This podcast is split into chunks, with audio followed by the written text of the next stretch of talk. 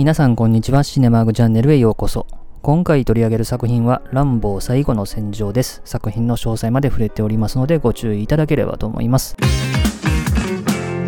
それではこのランボー最後の戦場の基本情報から紹介しておきますと、この映画は2008年のアメリカ映画で上映時間は90分ですね。後でも話しますけれども、エクステンデッドカット版では99分となってますね。そしてこの映画のあらすじですけれども、タイで静かな暮らしを送っていたジョン・ランボーのところへですね、軍事政権が少数民族をですね、虐殺している隣国ミャンマーへですね、まあ、医薬品とかを支援したいという NGO の団体がやってくると。で、彼らがですね、乱暴にですね、そこへ案内してくれと頼んでくるというところから始まる映画ですね。で、この映画の監督ですね、脚本がシルベスタ・スタローンですね。実はですね、乱暴シリーズで監督するのは初めてですね。で、ロッキーシリーズではよく監督してましたけれども、ロッキーシリーズ以外で言ってもですね、あの、ステイン・アライブというですね、1983年にですね、サタデー・ナイト・フィーバーのですね、続編が作られましたけど、それの監督をして以来という感じになりましたね。で、音楽の担当がブライアン・タイラーですね。以前の3作品で音楽を担当していたジェリー・ゴールド・スミスはですね、この前に亡くなってますので、この映画ではテーマ音楽以外はですね、このブライアン・タイラーの音楽ですね。で、撮影の担当がグレン・マクファーソンと。で、キャストはですね、主人公のジョン・ランボを演じたのがシルベスタ・スタローンですね。で、以下ですね、サラを演じたのがジュリー・ベンツ。そしてス、で、スクールボーイを演じたのがマッシュ・マースデン。ルイスを演じたのがグレアム・マクダビッチという人ですね。で、この映画のですね、舞台となるミャンマーの話から少ししておきたいと思いますけれども、ミャンマーっていうのはですね、えっと、19世紀に入るとですね、イギリスの統治下に入るんですね。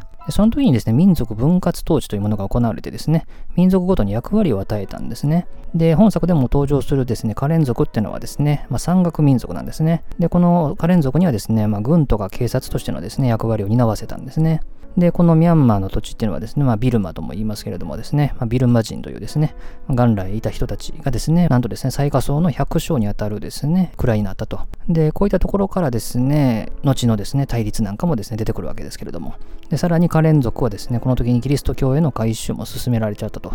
まあ、いうところがですね、後の対立にいろいろつながっていくわけですね。で、このビルマ人によるですね、独立の運動っていうのはですね、その後たびたび起こっていましてですね、特にですね、第二次世界大戦になるとですね、まあ、日本が支援をしてですね、まあ、イギリス軍を駆逐して、アウンさんというね、人、この人はね、アウンサンスーチーのお父さんですけれども、まあ、彼がなんとかビルマ国を建国したんですけども、まあ、日本はですね、その後、インパール作戦というですね、もう日本が、まあ、敗戦に向かうですね、もう失敗のですね、まあ、典型になったやつですけれども、これでですね、まあ、イギリスが奪還しちゃうということがあると。で、終戦を迎えた後ですね、まあ、世界的な独立ラッシュの流れを受けてですね、このビルマもですね、ビルマ連邦として独立したんですね。で、当時のですね、ビルマ連邦の首相がですね、割と仏教寄りの政策だったんですね。これがですね、あの、カレン族がキリスト教に改宗させられたという話をしましたけども、まあ、キリスト教の多いですね、少数民族の反発を招いたと。で、彼らを抑えるためにですね、まあ、軍の力をつけていったという流れがあるんですね。まあ、そして1962年にですね、まあ、軍のクーデターが起こって軍事政権時代に突入と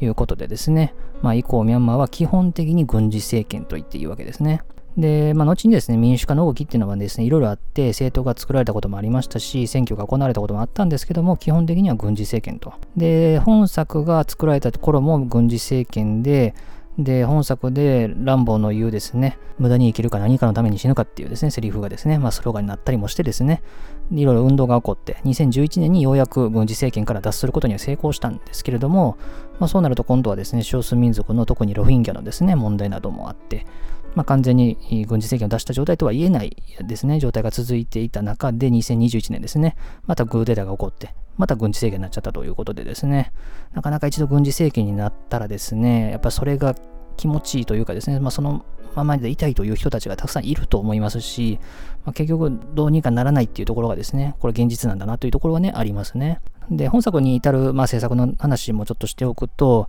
まあ、1が作られた後ですね、1についてはちょっと話はしましたけども、このチャンネルでも、まあ、2が85年怒りの脱出、そして3、88年の怒りのアフガンというのがあってですね、基本的にこのシリーズは終わってたんですね。で、以降のスタローンっていうのはですね、ロッキーシリーズも90年で終わっていたということでですね、90年代入るとですね、まあ一応ちょこちょこヒット作はあったんですけども、基本的には落ち目の俳優という位置づけになってですね、で、特に2000年代入るとですね、もう本当に B 級のですね、ね、主演作品があるぐらいでですね、なかなかですね、ヒット作もなかったと。で、ランボーのですね、続編の企画は温めていたんですけれども、まあ、その映画化の前に、まあ、ロッキーをちょっとやるということになってですね、えロッキーが2006年ですね、ロッキー・ザ・ファイナルという形でですね、公開されて、まあ、これがまあそこそこヒットもして、えー、評価も良かったということでですね、このランボーの続編もですね、5歳が出たということで、まあ、シルベスター・サロンというですね、まあ、ロッキーとランボーというですね、まあ、2つの当たり役を持つというですね、まあ、なかなか稀有なですね、俳優ですけれども、まあ、彼がですね、もうだいぶ前に終わらせていたシリーズをですね、えー、ようやく復活させると。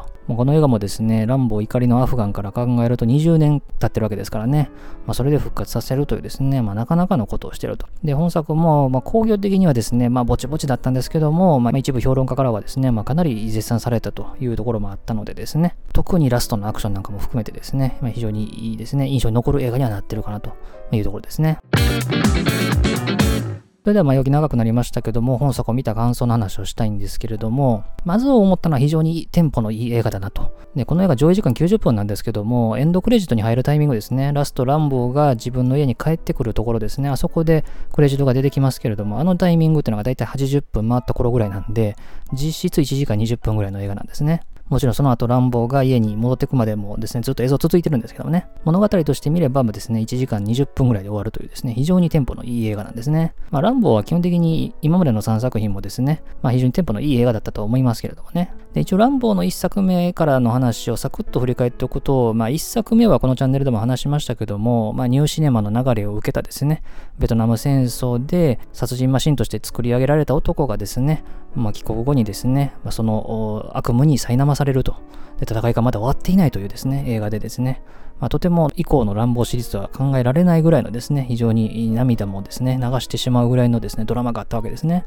で、2と3はですね、まあ、ブログでも感想は書いたんですけども、基本的には殺人マシンとして仕立て上げられた乱暴が苦しみながらもですね、戦場に引きずり出されて、まあ、そして結局その殺人マシンとしてのですね、能力を生かしたアクション映画として作られたという印象がやっぱ強いですね。2も3も。なので基本的に2、3はそんなに私はやっぱ評価はできないかなという部分がありますね。で、特にランボーの3、怒りのアフガンなんかはですね、そこまでヒットもしなかったですし、ラジー賞も取ってですね、この低たらくではやっぱ続編は作れないなっていう感じもあったんで、まあ終わらせてもしょうがないなというところがあるというとこだったんですね。で、それ以降のランボーがどうだったかってところはですね、このランボー最後の戦場のオープニングからわかるわけなんですね。オープニング何をしてるかっていうと、ランボーはタイで暮らしてるわけですね。で、ランボー怒りのアフガン、20年前の3作目でもですね、ランボーはタイで暮らしてたわけですね。で、本作でもタイで暮らしてるので、おそらくこのまま20年間ずっとタイで暮らしてたんだろうなってところは想像がつくわけですね。で、蛇を捕まえてそれを売ることで生活をしてるという感じなんですね。で、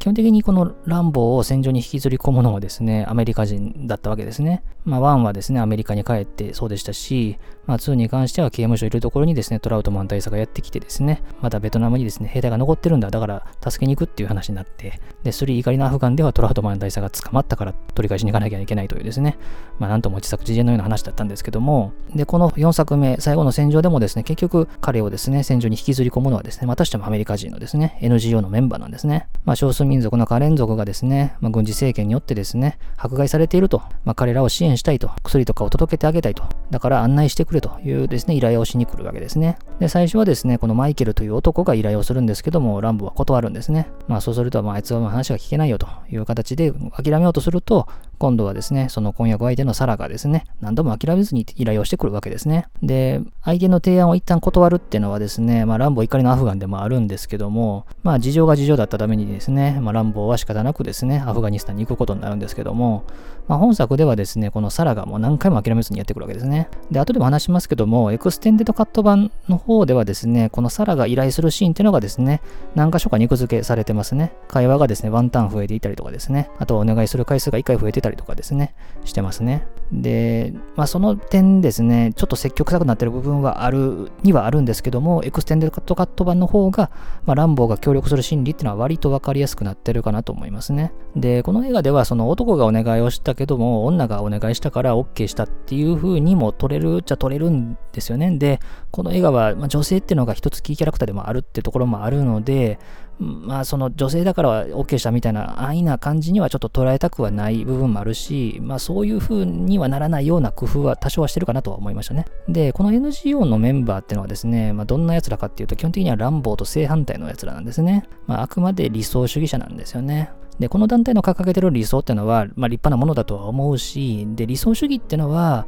行き過ぎると良くないとは思うけども、私個人としてはある程度必要なものだなと思うので、まあ、こういうことをしてる団体自体を否定するつもりはないですね。ただやっぱり危険を承知で行った先で、皆殺しに遭いましたとか、なってしまったらやっぱ元も子もないかなと。で、それを見た人たちがまた動いてくれるとかですね、まあ、それもちょっとね、あの、他の人たちのですね、両親にちょっとですね、委ねすぎな感じもするしですね。まあこういうちょっと向こう水な理想主義っていうのはちょっと危険だなっていうところはあるわけですね。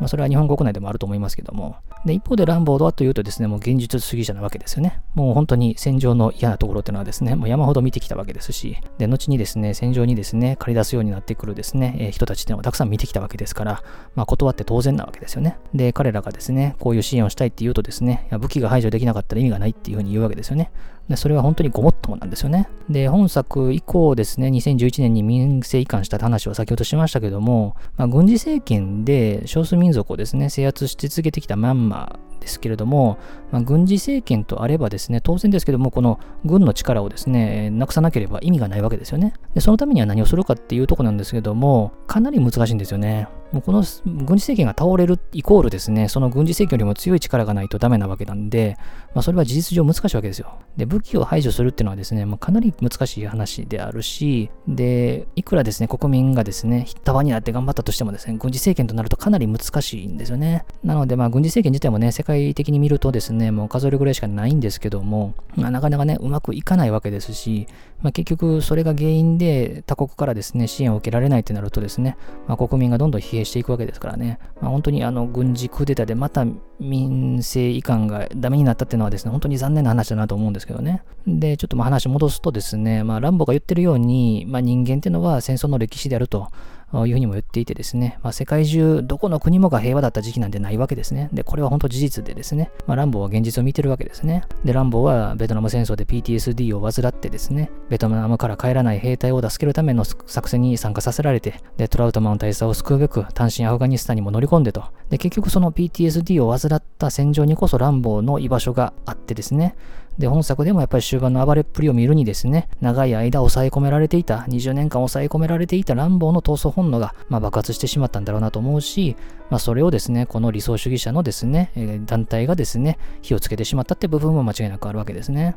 で、ランボーはまあ最初断ってですね、まあその後ですね、また結局彼らがですね、誘拐されたってなんだって行かなくていけなくなるわけですけれども、悪夢にね、苛まされる場面がありますよね。で、ここの場面は、あの、非常に編集がですね、かなり細かく割ってられていてですね、でそこではですね、本作の映像と過去3作品の映像のですね、まあ、フラッシュバックという形になってるわけですね。で、そのですね、一連のシークエンスの最後の数カットの映像のうちの一つがですね、ランボーの1作目のですね、ラストシーンの利用用なんですけども、まあ、それがですね、あの、ランボーの一作目の別エンディングの映像が使われてるんですね。まあ、これはですね、ランボーの一作目のですね、まあ、DVD とかの特典についてる別エンディングを見てる人だったら分かったと思うんですけども、まあ、ランボーの一作目のエンディングっていうのは、まあ、ランボーがですね、トラウトマン大佐からの説得に応じて投稿するっていう形になってるんですけども、もともとはですね、まあ、ランボーがトラウトマン大佐に銃を握らせてですね、撃ってくれと言ってですね、まあ、なんとか無理やり撃たせるという形のエンディングでですね、ランボ最後死ぬっていう話だったんですよね。ただ、死者でそれを流すとですね、まあ、あまりにもランボがかわいそうだってことで、まあ、このエンディングに切り替えられたっていうのがあったんで、まあ、このですね、フラッシュバックで使われてるこの別エンディングっていうのはですね、劇場公開では使われなかった映像なんですよね。で、ランボーの悪夢の中でこれが出てくるってことはですね、本当だったらあそこで終わってたのにって話なんですよね。で、このランボーがベトナム戦争で抱えたこの PTSD によるですね、様々なですね、精神的なですね、負担っていうのがですね、もうずっと続いてるわけですよね。何年か経ったから終わったとか、そんなんがないわけですよね。あの時経験したことっていうのは、おそらくランボーの死ぬまで付きまとうものになるわけですよね。まあ、それはこの後にまだですね、ランボーラストブラッドって映画が作られるところからもわかると思うんですけども、本当だったらあそこで終わってたのに、そうならなかったと。あそこでトラウトマン大佐が殺してくれていたら、このランボーは終わってたのに、それをこのランボーが夢見て、まだな、苛まされてるってところでですね、表現してるってところはですね、本当に短いカットですけども、まあ、秀逸だなと思いましたね。まあ、そしてランボーはですね、まあ、このですね、え救出にですね、自らも向かうわけですね。まあ、そしてですね、まあ、いろんなアクションがある中ですね、ラストのアクションっていうのが、この作では本当に見どころになってるわけですよね。で、この50口径の銃弾をですね、もう敵に浴びせまくるわけですよね。で、これ音声解説とかでもちょっと話はしてましたけども、50口径っていうのはですね、まあ、調べるとですね、12.7ミリ弾なんですよね。だから1.2センチ、1.3センチぐらいあるというですね、非常に大きな銃弾なんですよね。これで人を撃つとどうなるかっていうとですね、まあ、この映画が表現している通りですね、人体の体が破壊できるぐらいの威力があるわけですよね。もうとてつもない迫力なわけですよ。で、IMDB をですね、参照するとですね、この映画の中でですね、死んだ人の数っていうのが466人いるそうなんですね。で、まあ、序盤からたくさん人死んでるので、このラストシーンだけでこの人数が死んだわけじゃないんですけども、まあ、おそらくほとんどがここに含まれるわけですよね。もうだから本当に、もう足は吹き飛ぶわですね、もう頭も吹き飛ぶわでですね、本当にもうスプラッター表現になってるわけですね。この最後の殺戮表現っていうのはですね。もうとんでもないですね。もう人体がもう次々に破壊されていくリアルな表現がなされていくわけですよね。で、まあ、これがまあ、ランボーのですね、抑え込められた怒りの爆発ってところにもつながってるし、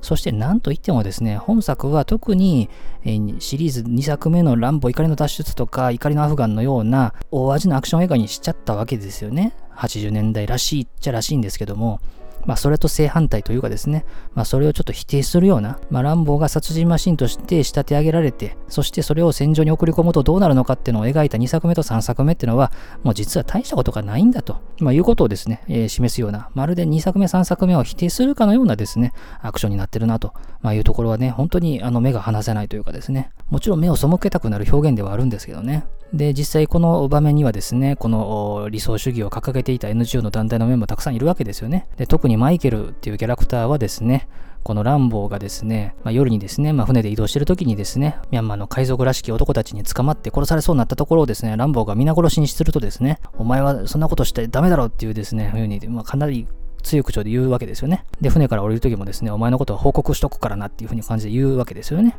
どんなことかっても人は殺しちゃいけないというですね、感じでですね、まあ自分が助けてもらったのにですね、まあそんなことはどうでもいいと。人を殺すことがダメなんだってところが最優先にあるというですね、まあ、やっぱり理想しか見ていないキャラクターなんですね。そんなキャラクターでさえもこの戦場に送り込まれるとですね、もう嫌をなしに殺さざるを得なくなってしまうってところがあるわけですね。まあこのキャラクターにだけでね、その殺しをさせるってところはね、ちょっとあの脚本的にうまくいきすぎかなっていうところはあるんですけども、もまあ本当にね、あのここの場面を見たサラとかマイケルとかはですね、まあとてつもないですね、命が失われる場面を見ちゃったわけですね。まあラストですね、この理想主義者のサラがですね、向かいにいるですね、ランボーと目を合わせてですね、もう涙ぐむって場面がありますけども、このサラとかマイケルが、まあ、無理を言ってですね、やってきたことで捕まってしまって、そして助けに来たランボーによってですね、まあ、その自分たちを殺そうとしてる人たちをもう本当に、えー、皆殺しにするというですね、えー、場面を見てしまった。まあ、とんでもない教訓を得たわけですよね。まあ、理想主義なんていうですね、もう本当に頭の中を花畑状態がですね、もう完全に踏みにじられる瞬間ですよね。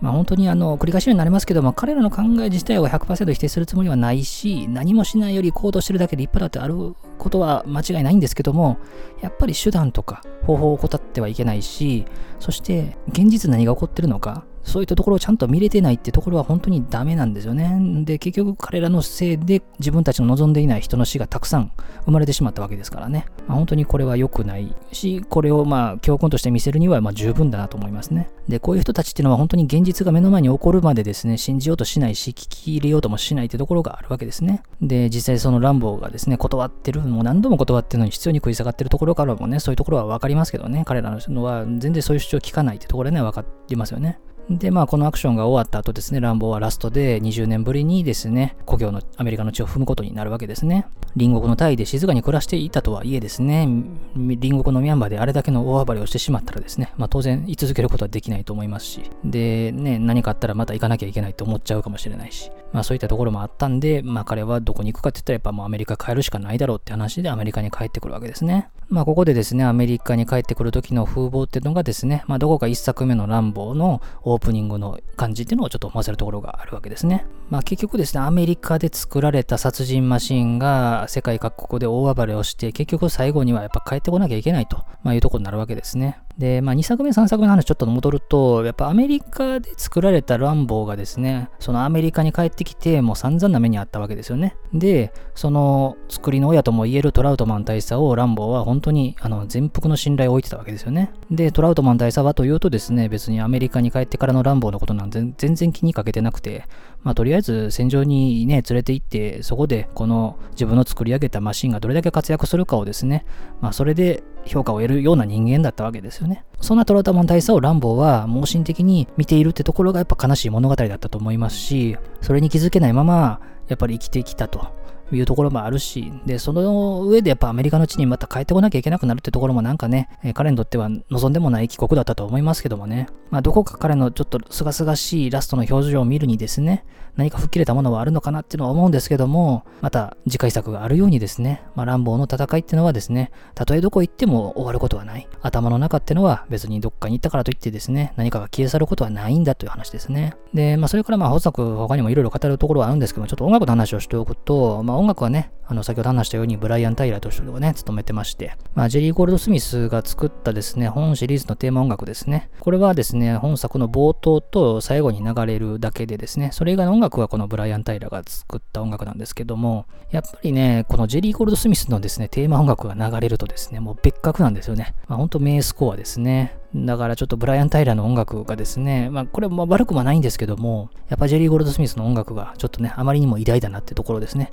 ちょっと感じさせるぐらいの感じになってるかなという印象がありましたね。それから後でも話すと言ってましたエクステンデッドカット版の話をちょっとしておきますと、劇場公開版が90分でしたけれども、それよりも9分長い99分あるバージョンなんですね。で、これ、まあエクステンデッドカットって言ってるんで、まあ劇場公開版の90分にプラス9分つけたっていうわけではないんですよね。よくよく見比べないとわかんないんですけども、単に9分追加したんじゃなくて、ごくごく一部のですね、シーンに関しては、一部がカットされていますね。私はですね、ちょっと見比べるためにですね、えー、連日で見たんですけどもですね。で、しかも、まあ、追加された9分の映像ってのはですね、どこかにまとめて、ここにボンと追加されてるんじゃなくてですね、まあ、会話シーンでやりとりがワンターン増えてたりとかですね、えー、するなどですね、非常に細かい付け加え方をしてますんで、えー、何箇所っていう数え方ちょっとしてませんけども、おそらく数十箇所以上の変更がありますね。で、一番変更が多いなという印象があるのは、先ほども話したサラがランボを説得する箇所ですね。ここは大きく肉付けされてるので、まあ、ここはね、あの印象は変わるかなと思いますね。ただですね、この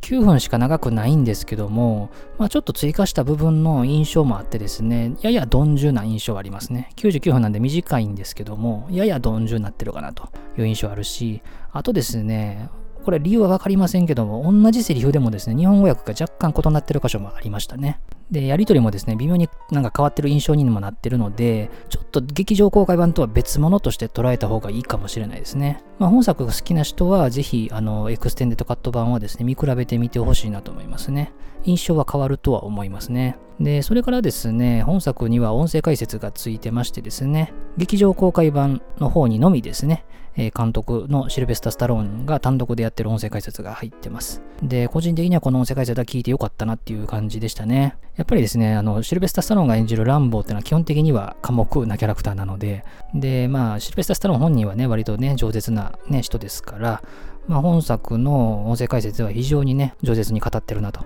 まあ、ランボーがどういう心情でどう考えていて、で、それをですね、えー、演者として、脚本家として、監督としてどう表現しようとしたのかってところですね、まあ、うまく語ってるなという印象はありますね。まあ、他にもですね、撮影時にですね、苦労した話ですね。まあ、それから使用した武器の話ですね。先ほどのですね、えー、五色光景の話とか、まあ、それからですね、テーマの話とか、やっぱりですね、1982年からですね、まあ、30年以上ですね、乱暴役を演じているですね、やっぱ本人によるですね、言葉っていうのはやっぱ重みがあるなと思いましたし、やっぱスタローンって本当に映画好きな人なんですよね。まあ当たり前っちゃ当たり前なんですけども、やっぱりスタローンっていう、ちょっと特に90年代、2000年代ですね、まあ、ちょっと下に見られていたですね、まあアクション俳優という位置づけの人がですね、まあ、特にこのまあ、ロッキーのシリーズを復活させて、そしてランボのシリーズも復活させてですね、まあ、それをですね、まあ、どんな風に考えているのかってとこですね。ただ単にですね、ヒット作を作りたいから、まあ、落ち目の自分が復活したいから撮ったっていう感じではない、そういうこだわりも見えてくるし、まあ、本当にあの本作好きな人はぜひ聞いてほしいなという音声解説ですね。